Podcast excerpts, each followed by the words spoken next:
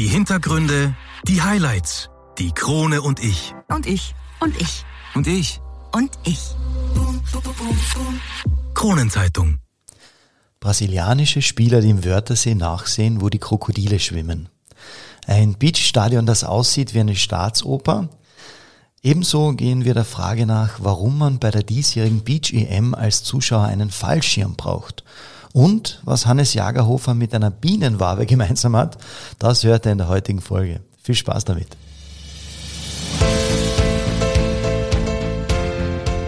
Einwürfe.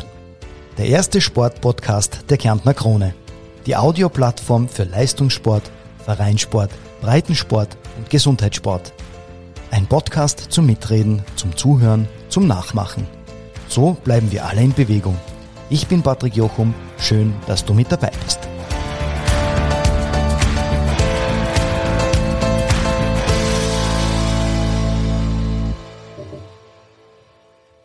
Ja, in der heutigen Episode beschäftigen wir uns mit dem Thema Beachvolleyball.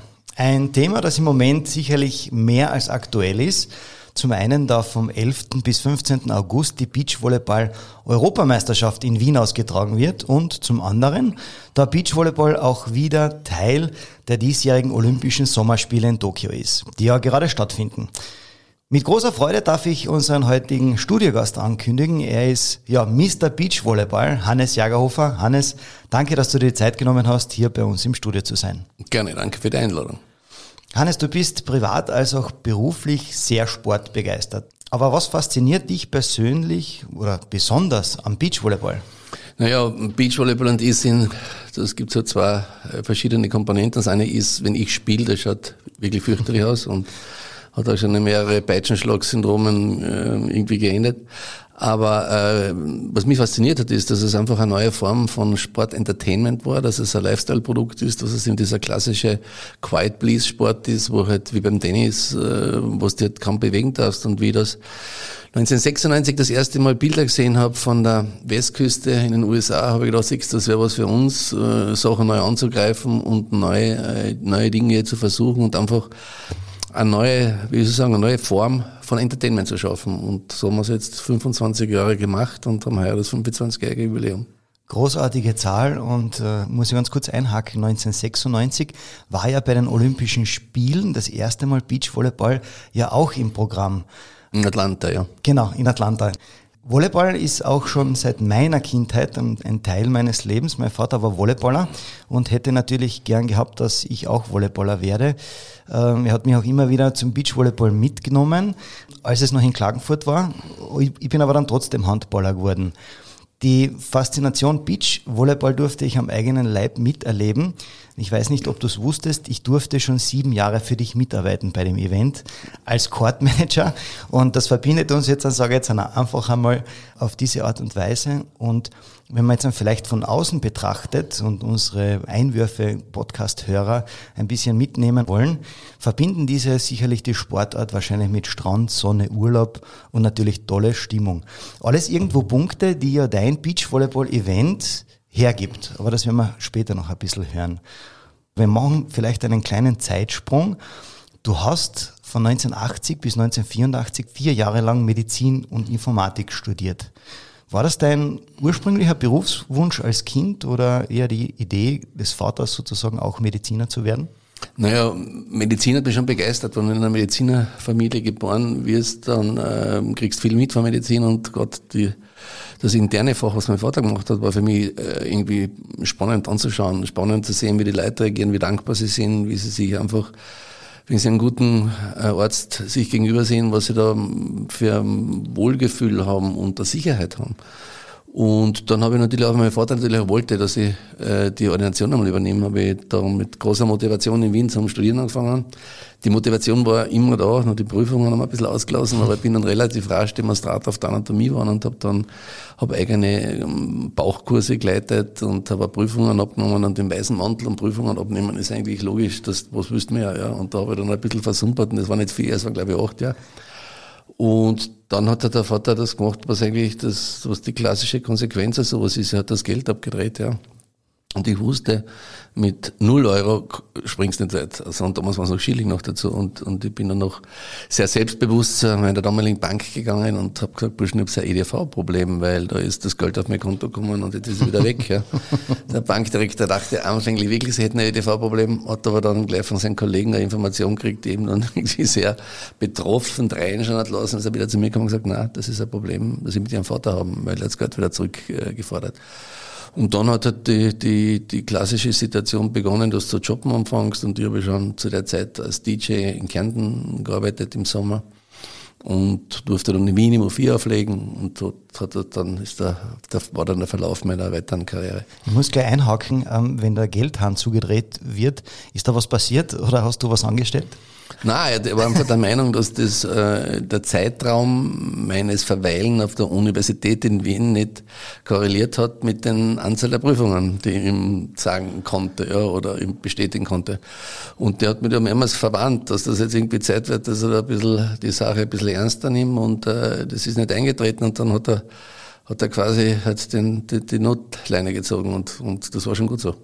Und das heißt, das Verhältnis zu, äh, zwischen dir und deinem Vater war ja dann ähm, seit dem Studium sehr angespannt, oder? Das war angespannt, wer sich nicht vorstellen können, dass jemand irgendwelche Events macht und dann ist er in Zeitungen noch und also all das, was nicht dem Lebensstil meines Vaters entsprochen hat und dass das alles unsicher ist und das geht alles nicht. Und was verständlich ist. Und äh, ja, das hat dann lang gedauert, bis es wieder aufgelöst hat. Und das war dann ganz wichtig. Du hattest ja dann so eine Art Ersatzvater in Udo Jürgens gehabt.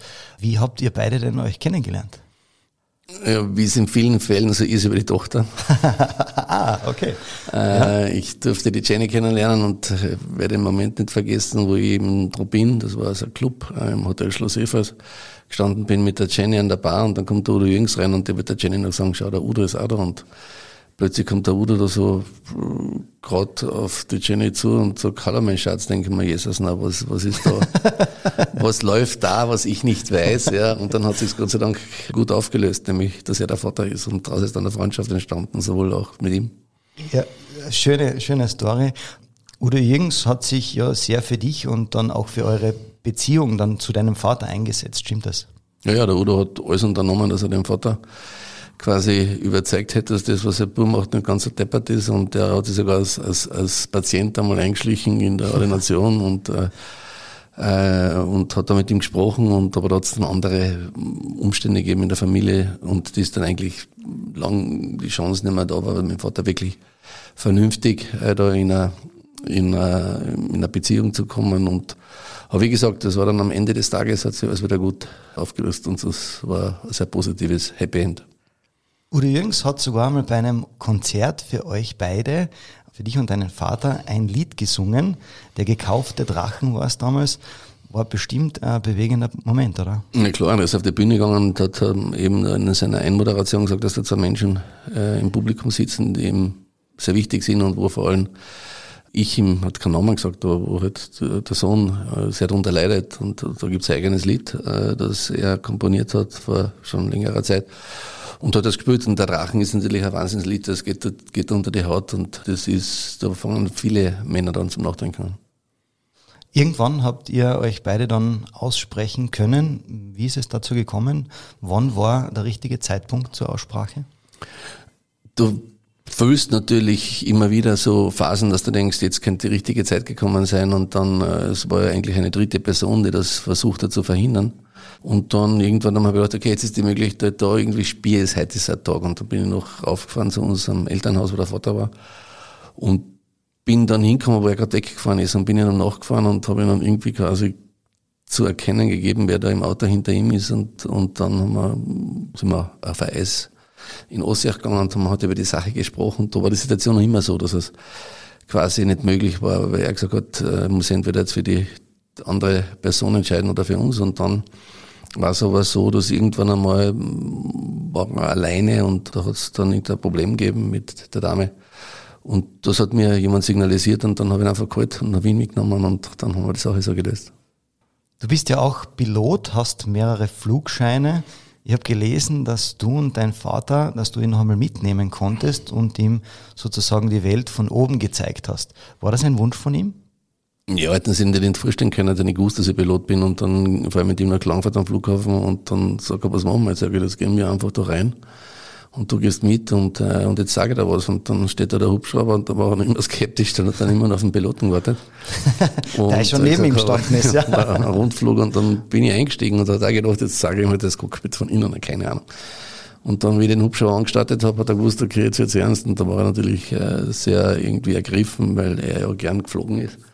Und, äh, und dann sind wir eine Runde geflogen über Kärnten und das war schon äh, äh, ein sehr prägender Moment. Ja, schön, dass ihr euch beide aussprechen konntet und natürlich auch ein schöner Abschluss für den ersten Teil unserer Episode. Wir sprechen nach einer kurzen Pause über das äh, Beachvolleyball-Event, also unbedingt dranbleiben, es lohnt sich. Ja, zurück bei Einwürfe Teil 2 mit Hannes Jagerhofer und dem großen Beachvolleyball-Event. Hannes, du hast während deines Studiums, ja, du hast es vorher schon erwähnt, bei einigen Clubs als DJ aufgelegt und auch Clubbings organisiert. Ähm, hast du das damals gemacht, um Geld nebenbei zu verdienen oder war das hauptsächlich wegen deiner Leidenschaft schon damals zum Entertainment? Naja, ich habe ja als 18-jähriger Surfschule gegründet am Oseersee und habe dann eine Filiale am Wörthersee gemacht. Und der Strand, wo ich war, da war eine Diskothek, das Gig hat's geheißen. Und das gibt jetzt auch Gig in Felden, also was anderes. Und irgendwann einmal ist der DJ ausgefallen. Da hat mir der Besitzer gefragt, ob ich jemanden kenne, ja, der einspringen könnte. Ich habe gesagt, du, ich kenne keinen, jetzt aber ich kann es machen, weil ich habe hab viele Koffer, Platten zu Hause und bin sehr begeisterter Musikfreak äh, und habe dann ihm das eben zugesagt und meinen ersten Abend aufgelegt und das dürfte irgendwie gut ankommen sein und äh, ich war das erst damals sehr fokussiert auf die 70er Musik. Und daraus wurde dann echt der Job, den ich über Jahre gemacht habe. Und nachdem das in Kärnten halt dann eine Musik war, die, die den Leuten sehr gefallen hat, und da bin ich damals wie verrückt sogar nach Amsterdam geflogen und habe irgendwelche alten Platten gekauft um teures Geld. Aber habe damals gut Kassetten verkauft, also aus dem Taschengeld nebenbei. Äh, und dann hat mir Sophie in Wien gefragt, ob ich nicht Lust hätte, einmal aufzulegen. Sophie war damals so das Maß aller Dinge, äh, Falco Live-Auftritt, Prinz etc. Und dann habe ich mir vier angefangen, am Montag aufzulegen. Und wie das so gut funktioniert hat, habe ich gesagt, bisschen, ich brauche nicht auf einen Montag äh, auflegen. Gibt es mal einen Tag, wo ich äh, die Leute einladen kann und seinen Club machen kann. Und habe dann den Schweinheim-Club im 4 gemacht am jeden Donnerstag. Und daraus ist dann eben eine sehr erfolgreiche Geschichte entstanden. Und daraus wiederum habe ich solche Events, Clubbings auf unterschiedlichsten Plätzen organisiert, vom Flugzeughanger bis zum Borner Kino, überall war die Wiener Gesellschaft. und, äh, und dann haben wir halt, wie es halt so ist, die Firmen davon gesprochen, ob ich nicht auch für sie irgendwas inszenieren kann. Und dann ist das Business äh, Event Marketing gekommen, ein Buch habe ich geschrieben und die Firma jetzt, jetzt 30 Jahre wird heuer gegründet in Wien.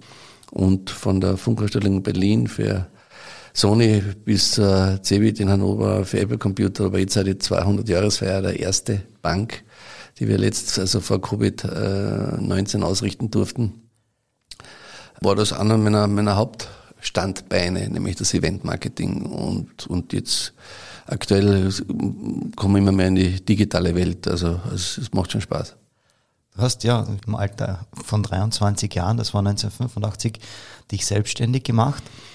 1990 war dann die Unternehmensgründung mit Acts. Wie ist es denn eigentlich zu der Namensgebung gekommen? Du, das war, keine Ahnung, so eine geistige Umnachtung, wie ich meine Surfschule, VIP-Surfschule genannt habe. Ah, ja. äh, weiß nicht, da war ich noch jung und da, da, da tickt noch alles ein bisschen anders, glaube ich. Okay. Und dann hattest du einmal ein Gespräch mit dem Salzburger Harald Buttinger und es hat sich alles verändert. Wie ist er auf dich aufmerksam geworden und eigentlich noch viel wichtiger, was wollte er von dir?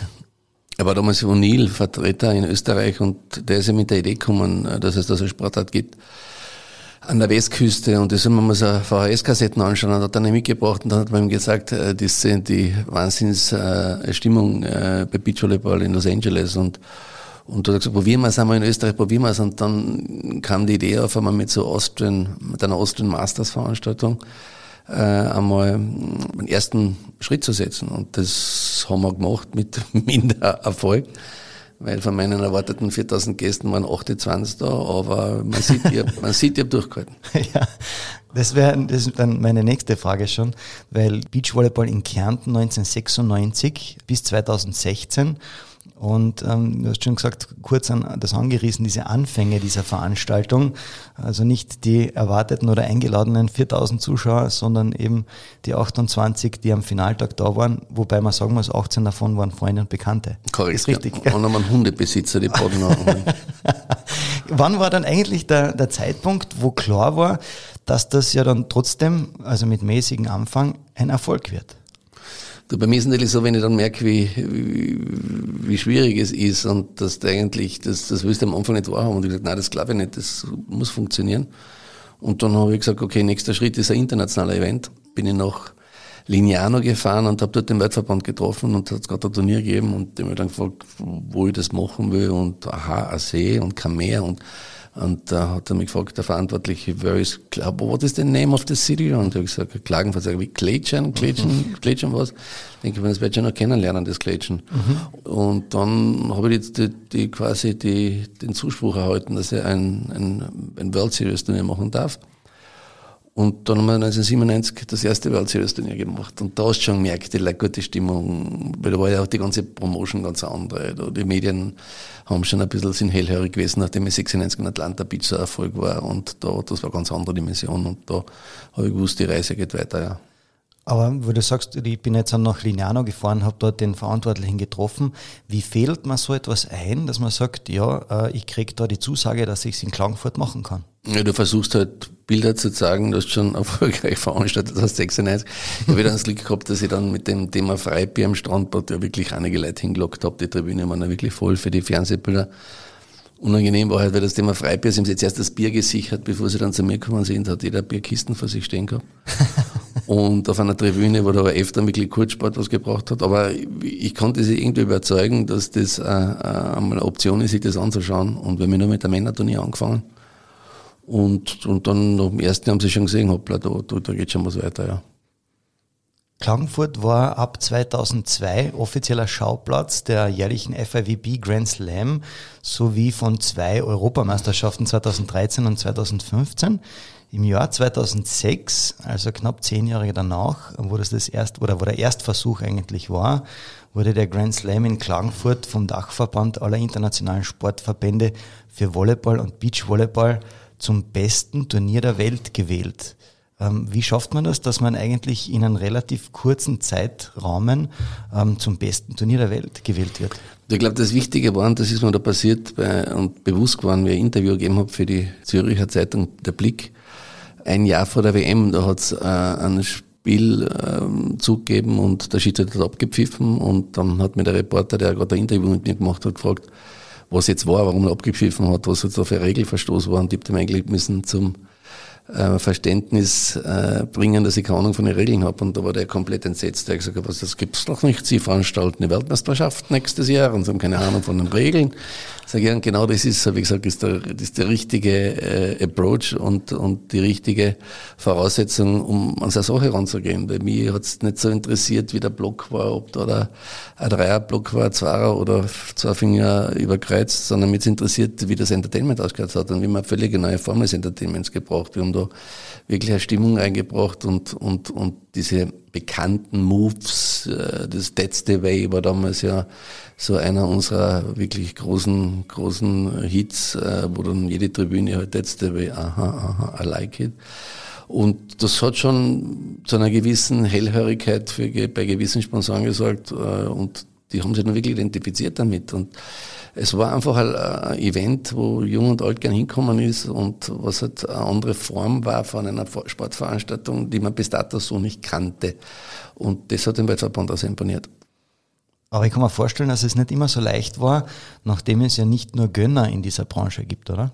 Naja, wo hast du die? Äh, bei einem Beruf äh, hat eine Situation, wo du sagst, das ist gönnen, es wird immer schwieriger. Es ist ja in Zeiten wie diesen, ähm, gerade im Sponsoring, wahnsinnig herausfordernd, weil äh, die Firmen sich ja genau überlegen, wo sie ihr Geld investieren und, und das stark committed haben. Früher hat es ja noch teilweise Gießkannenprinzipien gegeben bei Unternehmen, die ein neues Produkt am Markt gebracht haben und geschaut okay, probieren wir verschiedene Sachen aus, wo funktioniert's? Und das wird heute, ich meine, gerade nach Covid, was ein Restart zu machen, wie wir ihn jetzt in Wien machen, war, war sehr schwer, aber ich war gewusst, das war, das ist die einzige Chance, um das langfristig weiter am Leben zu halten, weil wenn du zwei Jahre den Kontakt zu deinen Sponsoren und Partnern verlierst, dann ist die Geschichte Geschichte, ja. Aber Gott sei Dank, die stehen alle hinter uns und jetzt hoffen wir, dass uns der Delta die Delta Airline kein Problem bereitet und, äh, und dass wir das heuer so organisieren können, wie wir es uns wünschen. Ohne so viele und treue Sponsoren ist so ein Event gar nichts. Wie kommt man zu so viel Geldgebern eigentlich, die ja die meisten ja schon von der Geburtsstunde des Events dabei sind? Ja, du darfst dich nicht enttäuschen. Das ist ganz einfach. Du musst die Leistung bringen und du musst das, was du ihnen versprichst, einhalten. Und solange du das machst, sind sie alle glücklich und dann ist natürlich gut, wenn du noch mehr Leistung bringst, als, äh, als sie erwarten. Und wir haben uns extrem bemüht immer, haben wirklich immer alles gegeben, weil halt für mich wichtig ist, dass ich mir den Spiegel schauen kann und sagen kann, okay, I did my best, ja. Und das war eigentlich meine, sage ich, meine Grundregel und deshalb glaube ich, solange es keine verbrannte Erde hinterlässt, respektieren die Leute, schätzen sie das und, und hast sie auch.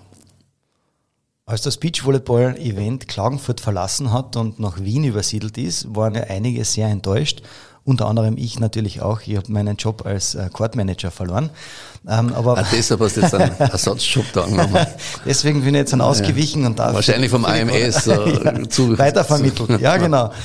Und jetzt ist natürlich die Frage für viele, die das nicht nachvollziehen können, ähm, wie ist es zu dieser Entscheidung gekommen? Und eigentlich ähm, noch viel wichtiger, können wir vielleicht auf ein Comeback hoffen?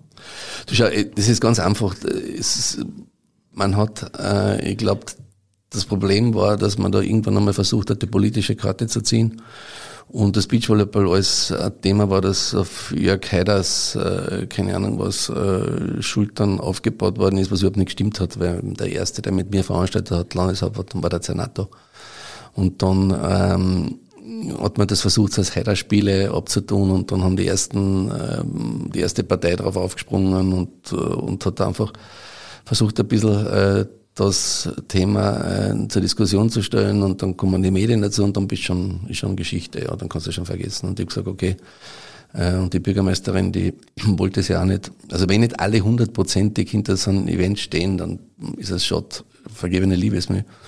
Und ich habe da mit den Wiener einmal gesprochen und da habe ich gemerkt, okay, die, die, die sind total happy, wenn sie das kriegen würden und habe da jetzt einen Partner gefunden, der unvorstellbar ist. Da wird einfach alles immer einstimmig. Da gibt es im Stadtsenat nichts, wo einer sagt, nein, ich will es nicht. Also die, die Entscheidung, dass sie das Budget freigeben, dass sie für 2020 zugesagt haben, für 2021 eben für heuer, das hat, glaube ich, fünf Minuten im Stadtsenat nicht gedauert und war einstimmig von allen Parteien. Dadurch sind auch alle Medien hinter dir. Und das ist unfassbar professionell und ich kann nur der Stadt Wien Danke sagen und dem Stadtrat Hacker und Hanke, das sind zwar zwei Weltsburschen und Weltskerle, die um mich da auch in Phasen, wo es uns nicht so gut gegangen ist, auch immer wieder motiviert haben, da weiterzumachen und ist ein schönes Gefühl, äh, in einer Stadt so aufgenommen zu werden. Das heißt, Comeback eigentlich in weiter Ferne? Klagenfurt abgeschrieben? Nein, man muss ja eins, du darfst ja eins nicht vergessen, ohne Klagenfurt gäbe es das Turnier nicht. Ja, weil in Wien hätte das nie so hoch davon. In Klagenfurt dieses Glück, neben einem Strandbad zu sein, dieses Glück da in diesem einzigartigen Ambiente, wo meine brasilianischen Spieler immer noch geschaut haben, wo die Krokodile jetzt sind und die giftigen Schlangen sind und, und nur gewartet haben, bis sie endlich gebissen werden. Äh, und dann diese einzigartigen Hymnen da, die es da gegeben hat bei Olympia und NBC. Ich habe da selber dem Moderator mal zugehört, der nur vom Wimbledon, vom Beachvolleyball gesprochen hat und Klagenfurt und Klagenfurt und Klagenfurt. Und ohne, ohne die Möglichkeit, hier groß zu werden, wäre es in Österreich nie passiert, ja. Und deshalb muss man da schön, schön ehrfürchtig Danke sagen, äh, dem Land, der Stadt und auch dem, dem Fans. Äh, und ja, wenn die Wiener, keine Ahnung, wenn die Wiener sagen, ähm, so wie es der Bürgermeister jetzt gesagt hat, warum tun wir nicht abwechseln? Äh, wie gesagt, sagen niemals nie, aber aktuell liegen die Karten zu 100 Prozent bei Wien. Eine klare Aussage. Das heißt, ja, also ich wäre für den Vorschlag, dass wieder nach Klagenfurt, also ein Courtmanager wäre bereit. Gratis, nehme ich an. Natürlich, war ja damals auch nichts okay, anderes. Gut. gut. Corona-bedingt, ähm, muss ich noch einmal einhaken, musste das, du hast das vorher gerade gesagt, das äh, Event letztes Jahr abgesagt werden. Und du warst einer der ersten, äh, ich glaube im März war das, der die Notbremse gezogen hat. Gleich von Anfang zu sagen, nein, wir blasen das ab. Wie ist es dazu gekommen? Na ja, klar, weil ich am Anfang April die Akkordierungen hätte müssen äh, einzahlen.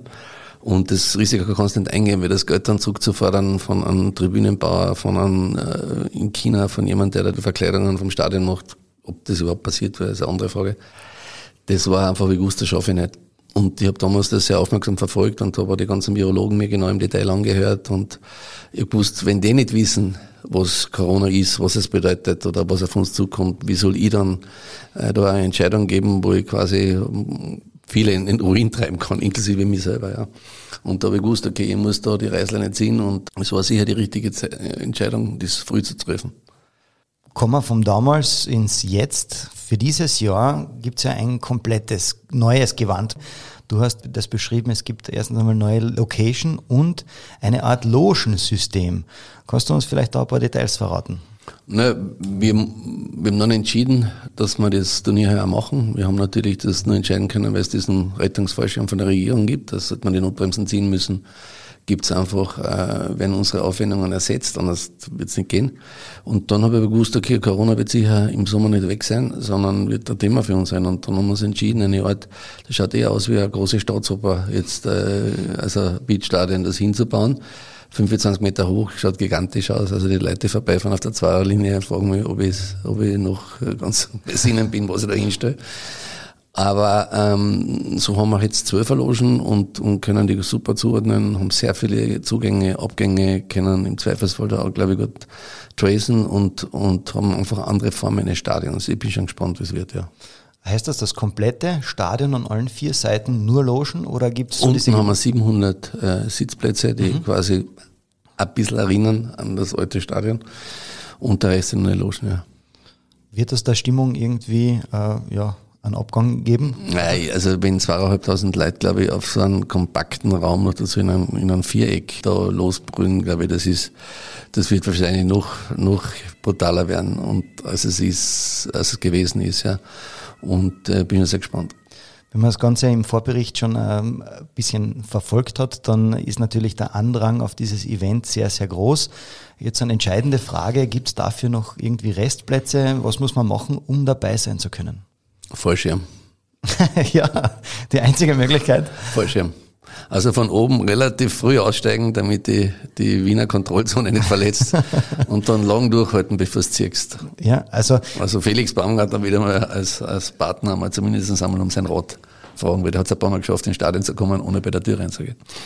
Das heißt, es gibt nur Tickets dafür im Vorverkauf und nicht äh, so wie es vorher war, dass man sich anstellt und dann irgendwann einmal reingelassen wird. Ja, das ist ja das ist ja das, was mir wirklich immer sehr geschmerzt hat und wo ich dann ein System entwickelt habe, wo ich mir gedacht habe, es kann nicht sein, dass die Leute auf die Donauinsel kommen und dann nichts anderes machen, als sechs Stunden vor der Tür stehen und hoffen, dass sie reinkommen.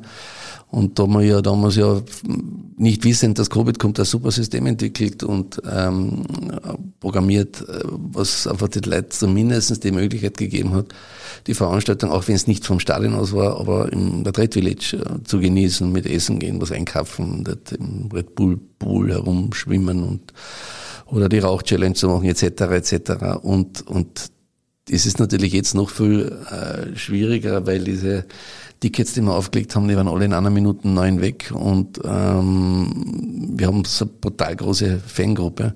Ich kann Ihnen nicht einmal Alternativen wie große Videowalls und so anbieten. Das heißt, es ist es ist schon ein Kompromiss, den wir da eingehen. Ja. Aber wie gesagt, das hätte sich keiner gedacht, dass sowas auf uns zukommt und uns so lähmt und, äh, und ich denke trotzdem besser.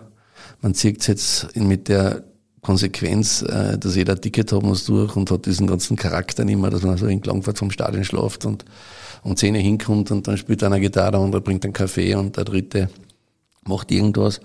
Äh, ist so. Wir müssen damit umgehen lernen und ähm, wir werden trotzdem viel Spaß haben. Das heißt, Alternative wäre zu Hause vor den eigenen Bildschirmen ähm, im Wohnzimmer zuzuschauen und äh, ja, dort vielleicht in Badehose und so weiter. Naja, äh, wir haben den großen Vorteil, dass wir neben der Kronenzeitung äh, Ö3 als Partner haben, die das sehr pushen und vor allem, was ein Wahnsinn ist, neun Stunden ORF1 live. Ja. Also das ist eine brutale Nummer. Aber du kannst schon zu sitzen in der Badehose und du kannst da äh, zum meisten wahrscheinlich zum Missfallen deiner Frau oder deiner Mutter da mit einer Scheibtragen ein bisschen an Sand ins Wohnzimmer führen. Äh, die Frage ist, wie oft du dann letzte, weil ich schreist, bevor es irgendwie bei den Ohren wieder rausgezogen wirst. Aber äh, ich hoffe, dass die, und die Stimmung so rüberkommt bei den Fernsehbildern. Wir haben einen super Regisseur, der jetzt da lange, lange uns da super Bilder produziert hat und ich glaube schon, das wird schon hinhauen. Sehr cool. Ja, danke einmal, dass du diese Einblicke in die Entstehung und Entwicklung in, ja, in eines der größten Events Österreich gegeben hast. Kommen wir noch ähm, zu einem anderen Thema. Bei meinen Recherchen habe ich herausgefunden, dass du sehr naturverbunden bist. Gemüse anpflanzt, Traktor fährst, äh, Holz für den Winter spaltest und mittlerweile sogar Hühner hast. Stimmt das alles? Ja, das ist korrekt. Ich bin Steuerbotschafter und ich bin stolz, meinen Steuertraktor zu haben. Ich tue ähm, im Winter die Simon Schnee frei halten, die Parkplätze freischirmen. Habe ich gesehen. Ja, und das sind teilweise wirklich ein paar Stunden äh, nächtliche Aktivitäten damit verbunden. Ja, aber es brutal, weil so viel Bammer umgehört hat, da bist du natürlich in Kombination mit der Muttersag unterwegs und äh, dass da den Weg irgendwie freimachen. Ich habe meinen eigenen Kartoffellacker, ich habe meine Fischteich, ich, ich habe so alles, was mich irgendwie glücklich macht. Ja, und, äh, und mein Sohn, der kommt auch total in meine Fußstapfen, weil der ist auch ein Naturfreak und äh, jetzt äh, versuche ich gerade weitere Felder äh, zu bekommen. Ich habe da aber spezielle Herausforderungen, weil die müssen vom Wald eingefriedet sein, damit man kann sein, sein Biospritzmittel rübersprüht. Und, äh, aber ich, ich möchte schon ein bisschen größer werden äh, in dem Bereich. Ist das äh, der notwendige Ausgleich, den du in deinem Leben brauchst? Nein, ich war mal 270 Tage über Jahre lang weg. Jetzt hat sich das drastisch geändert durch das Covid und ich bin auch nicht undankbar darüber. Ähm, ja, sicher, das ist eine, eine Form des Entspannens, wie es eigentlich nur noch der Sport sonst ermöglicht. Und das macht dich schon glücklich, ja, mal so einen Tag rumtessen, wo alles von dir kommt und nichts äh, irgendwie von woanders her ist. Ja. Zumindest das Wissen, man schafft es eine Zeit lang und, äh, und das ist war ein Hobby. Jetzt denke ich mir schon ein bisschen nach, wie man es ein bisschen professionalisieren kann. Und, äh, und werden wir schauen mal an, was da rauskommt. Da hat sicher die Pandemie auch einiges dazu beigetragen, dass man wieder etwas mehr auf Familie, Gesundheit und so wie du gesagt hast, Freunde konzentriert. Ähm, wie ist es dir eigentlich in der Zeit ergangen? Du, am Anfang war ich wahnsinnig happy, weil äh, ich endlich bei meinen Kindern war und die habe ich ja nie wirklich gesehen gehabt und habe gemerkt, dass da halt kein wirklicher Kontakt war, weil die haben sich gedacht, da kommt immer einer so alle heiligen Zeiten mal vorbei und äh, der vergeht dann eh gleich wieder. und, äh, und ja, das hat schon sehr geholfen, auch nachzudenken, neue Konzepte, Ansätze sich zu überlegen, zu realisieren, wie verletzbar wir sind, wie schnell wir so ein komplettes System gegen die Wand fahren, Dinge, die wir dachten, die unverrückbar sind, die einfach äh, auf in Stein gemeißelt sind, dass das nichts ist in Stein gemeißelt und das Wissen, dass, wenn du mich früher gefragt hättest, glaubst kann man den, den Automobilsalon in Genf um eine Stunde die Eröffnung verschieben, hätte ich gesagt, nie im Leben. Man hat gesehen, man kann, wenn er fertig ist, eingeräumt ist und alle da sind und sagen, Ende, zusammenpacken, das ist nichts, das wird nichts. Und das, diese, quasi, das zu realisieren in Verbindung mit dem Gedanken, dass er irgendwo hin auszudehnen auf andere Problemfälle wie die Atomkraft, wie diese halb kaputten Kraftwerke, die da bei uns herumstehen, da, da reden wir da nicht von einer Pandemie, wo es dann nach drei Jahren eh wieder alles oder vier Jahre alles wieder in, im Lot ist. Du kannst dann vielleicht hier irgendeinen Atomtourismus, wie er in Tschernobyl ist, oder wo die Leute hinfahren und sagen, das war mal der Wert, dass sie da waren einmal so viele Leute, haben so viele Leute gebadet, geschwommen, schon alle Häuser leer. Hoffentlich natürlich nicht dreimal auf, auf Holz geklopft.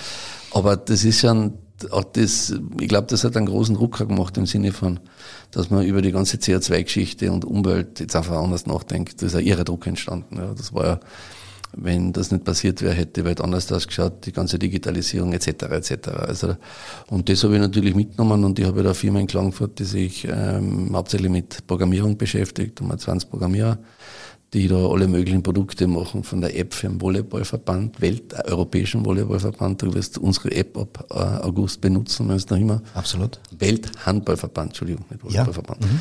Wenn du uns, äh, wenn du ähm, äh, da dich in mit dir ein bisschen bewegen willst in Europa, aber auch ähm, Eigenentwicklungen, wie jetzt haben wir den MyRobin wieder ins Leben gerufen, wo private quasi Pakete für Private mitnehmen. Deutschland riesige Kampagne gerade mit ProSieben, mit Seven Ventures.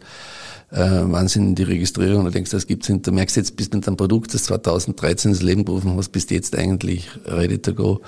Und ja, viel Auftragsarbeiten. Also wir versuchen da ein möglichst breites Spektrum abzudecken und da war ein Spaß da in der, in der Kurven, da beim Ring. und, äh, und, und bin jetzt ja 80 Prozent da und ich merke, dass viele Termine, die ich früher gemacht habe, wo ich hingeflogen bin und dann quasi einmal übernachten muss, das ist natürlich jetzt noch viel schwieriger von Klangfurt aus. Also ein Termin in Lausanne wahrnehmen beim Weltvolleyballverband ist eine Zwei-Tagesreise, ja. Aber ich habe Gott sei Dank einen kleinen Flieger, also einen Amateurring, mit dem fliege ich da herum.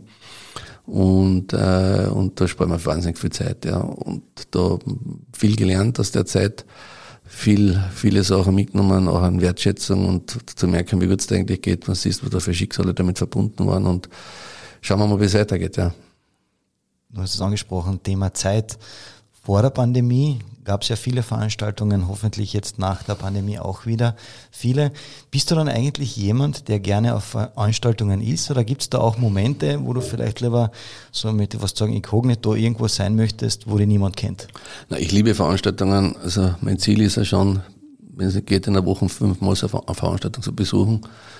Ähm, ich hasse Veranstaltungen. Also wenn ich heute wohin eingeladen wäre, dann klar bin ich dankbar und sage, sehr Wertschätzung, ja, das muss er so sehen. Aber ich habe nicht, wenn ich jetzt fünf, sechs Veranstaltungen im Jahr gehe, ist es früher, aber da kriege ich schon drei Tage vorher, merke ich schon sehr leichtes Unbehagen in der Morgengegend und das Schlimmste ist dann, wenn der Tag kommt, weil ich weiß, es ist soweit, ja, nein, ich bin, ich bin nichts für Veranstaltungen, ja, das heißt, es, es gibt keinen unangenehmen Gast, nicht weil ich so randaliere, sondern weil ich mich einfach unwohl fühle, ja, und, äh, und aus dem Grund versuche ich das zu verhindern. Ich bin wahnsinnig ein Gastgeber, das heißt, ich mache alles, damit sich die Leute wohlfühlen und es hat einen Riesenspaß. Dinge zu organisieren, wo du denkst, ja, schau, wie gut denn geht, die vergessen jetzt für ein paar Stunden die Probleme, die Sorgen, die sie haben. Aber ähm, Events, das ist nicht meins. Ne? Wenn du vielleicht jetzt so an deine Karriere zurückdenkst bis zum heutigen Tag, was sind so für die die absoluten Highlights, beziehungsweise was waren die Momente, die dir besonders in Erinnerung geblieben sind? 14.000 Probleme, die gedacht habe, Jesus, na, das war's. Äh, einfach. Das gehört zu deinen Highlights?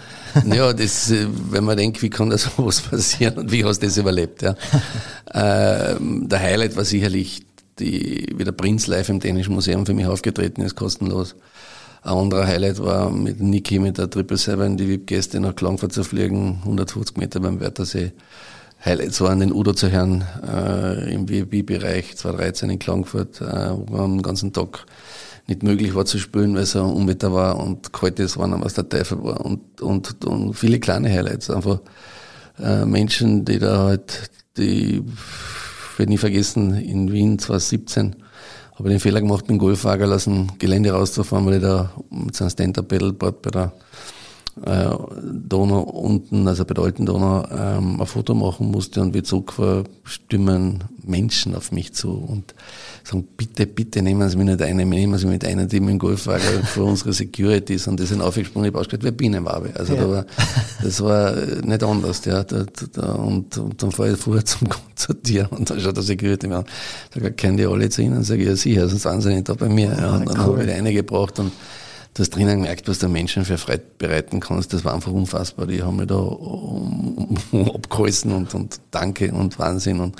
und das ist schon cool. Und wenn da kriegst dann oft so Messages und, und Briefe und E-Mails, wo sie halt schreiben, wie, wie das für sie unvergesslich war, dass sie einfach und erzählen ja auch die wirklichen Probleme, die sie im Leben haben, wie sie das da über Stunden vergessen konnten und einfach denen dankbar sind. Und das ist schon mal schönes. Wunderschöne Eindrücke und ich kann mir das sehr, sehr spannend vorstellen, äh, dass der Hannes Jagerhofer lieber ein Mensch ist, der gerne gibt als nimmt, auf alle Fälle. Wir haben noch äh, zum Abschluss einen kleinen Wordrap vorbereitet. Ähm, das Ganze gibt's in Teil 3 nach einer kurzen Pause, also dranbleiben. Wir hören uns gleich wieder. Ja, Teil 3. Es ist Zeit für die fünf Spitzen der Krone. Jetzt, lieber Hannes, kannst du dir unter den fünf Spitzen der Krone etwas vorstellen? Zacken. Zacken, jawohl, genau. Die tun weh meistens. Unsere sollten nicht wehtun. Nein, es ist ein sogenannter Word-Rap. Und da frage ich dich kurz eine meistens entweder oder Frage oder beginne einen Satz und du bitte vollendest diesen. Und vielleicht mit einer kleinen Begründung dazu. Ich werde mich bemühen. Sehr gut. Bist du bereit? Bitte. Wunderbar. Einmal in meinem Leben möchte ich. Puh. Einmal in meinem Leben war ich gern irgendwie eine Maus, die viele, viele, viele äh, Orte besuchen kann, um einmal, einmal zu hören, was so wirklich abgeht. mein Lebensmotto ist?